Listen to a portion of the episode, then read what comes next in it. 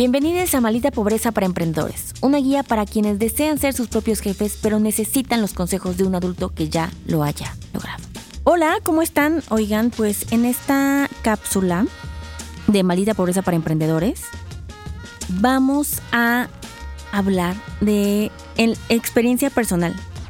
Esta es una cápsula de, de cómo podemos empatizar en lo peor que me ha pasado de emprender y lo mejor que me ha pasado de emprender. Se los cuento, uno, para que sepan que siempre hay cosas muy malas y cosas muy eh, estresantes y presionantes y feas de un emprendimiento que todo el mundo vive. Yo creo que genuinamente nadie lo, lo lograría haciéndolo como, güey, todo estuvo súper divertido así, ni al caso, eso no, no lo logramos. Y también las cosas buenas que tal vez tenemos y no hemos nosotros también como apreciado, ¿saben? Entonces, les voy a decir lo primero lo bueno, lo bueno que me ha pasado de emprender, de tener ya mi propia empresa. Y diría que en el número uno es algo muy bueno, pero muy, muy bueno que verdaderamente me ha cambiado la vida, es poder, es poder tomar las decisiones. Tenerla el espacio de divertirme dentro de mi empresa eh, o sea, y de mi trabajo, eso sí como que me ha, me ha volado la mente, ¿saben? Este, porque después, y siempre les digo que tanto tiempo de ser Godín, pues era como, bueno, güey, pues es que no, no puedes hablar eso, no puedes hablar así, no puedes hacer esta otra cosa. Si tienes una idea, mejor ni la comentes, ¿no? Porque, y ni la comentes porque, seamos honestos, tampoco era como que súper tenía ideas porque me medio decía no es algo para mí y eso es una realidad. Y la otra ya sabía que no, porque institucionalmente no se podía, ¿no? Entonces había que apagar un poco esta personalidad para que yo me enfocara en la personalidad de la empresa y me parece eso muy correcto y de hecho un gran talento.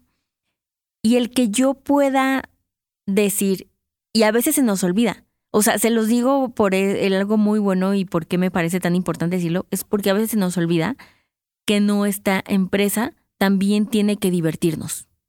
Es como esta relación larga, en donde ya de repente dices como, ay, güey, sí es cierto, este güey me caía bien al principio, ¿sabes? Como salíamos porque me hacía reír, es lo mismo. ¿Cómo tú vas a hacer que también tu empresa te haga reír y te divierta? Y sí es tu responsabilidad, no tiene que suceder. Entonces, eso me ha pasado en algo, eso ha sido como de las mejores cosas de emprender. Diría que mi tiempo, pero no es cierto. O sea, Sí, en cuestión de no tengo que pedir vacaciones, eso 100%, porque aparte yo así de que ahora que veo que hay todos estos días de vacaciones infinitos, digo, no mames, o sea, el mejor momento para hacer Godín. Gracias, bye, yo no me quedé con eso. Pero sí, sí, claro, hay una bondad de no tengo que pedir mis vacaciones, pero la verdad es que también yo medio me las termino autodeclinando porque pues hay que cumplir compromisos, ¿saben?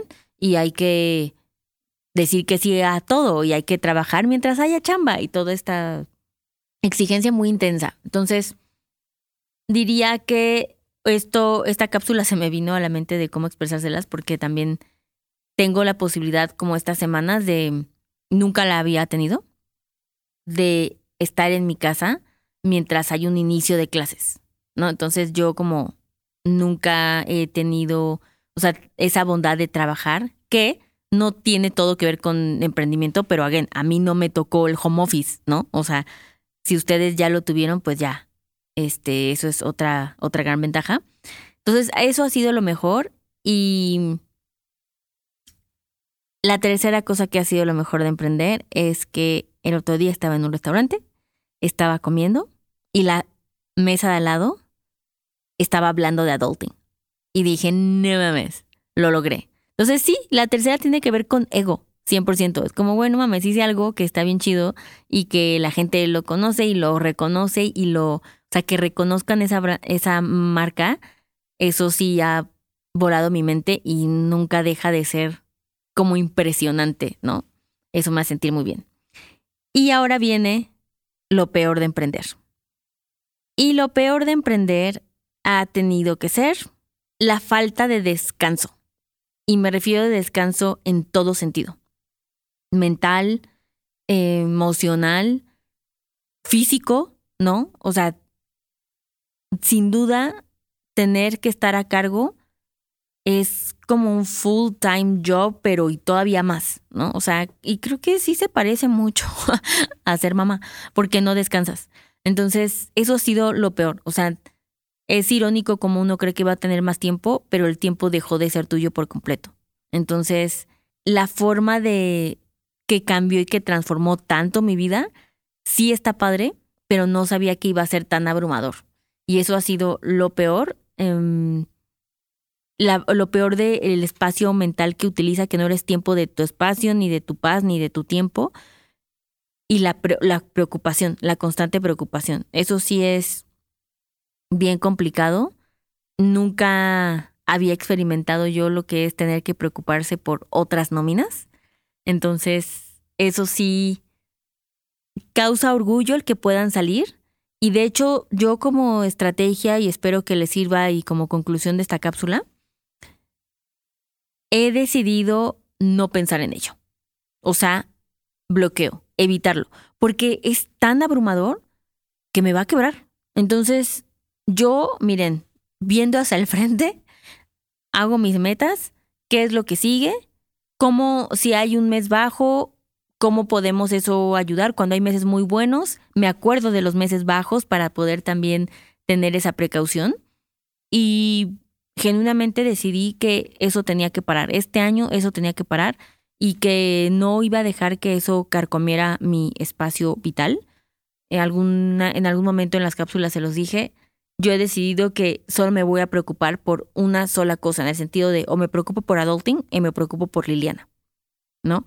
Entonces decidí de preocuparme por adulting y que adulting sea el que se ocupe de las nóminas, de que se preocupe de las metas, de las ventas, pero si aparte me tengo que preocupar como Liliana si va a tener dinero, esa desviación es demasiada. Entonces, y la verdad es que desde que lo he hecho y cómo lo hago en cosas prácticas y sencillas y aplicables, literalmente no pienso en eso. Cuando digo como, ay, es que Liliana, no. O sea, en mi cuadro de adulting personal, de mis finanzas personales, el que han estado en Next Level y asesorías personalizadas lo ubican, en mi cuadro yo sé que va a caer mi nómina. Eso es, lo confío como de que me llamo Liliana. Cuando voy al adulting de adulting, a sus finanzas, entonces sí me preocupo y es como, ¿cómo llegamos a estas metas y veo saldos? Pero me enfoco en una sola cosa. Entonces, eso ha sido lo mejor y lo peor de emprender para mí. Espero que ustedes también hagan este ejercicio porque me hizo poner en la balanza que si fue de algo tan horrible, ¿cómo hacer para evitarlo?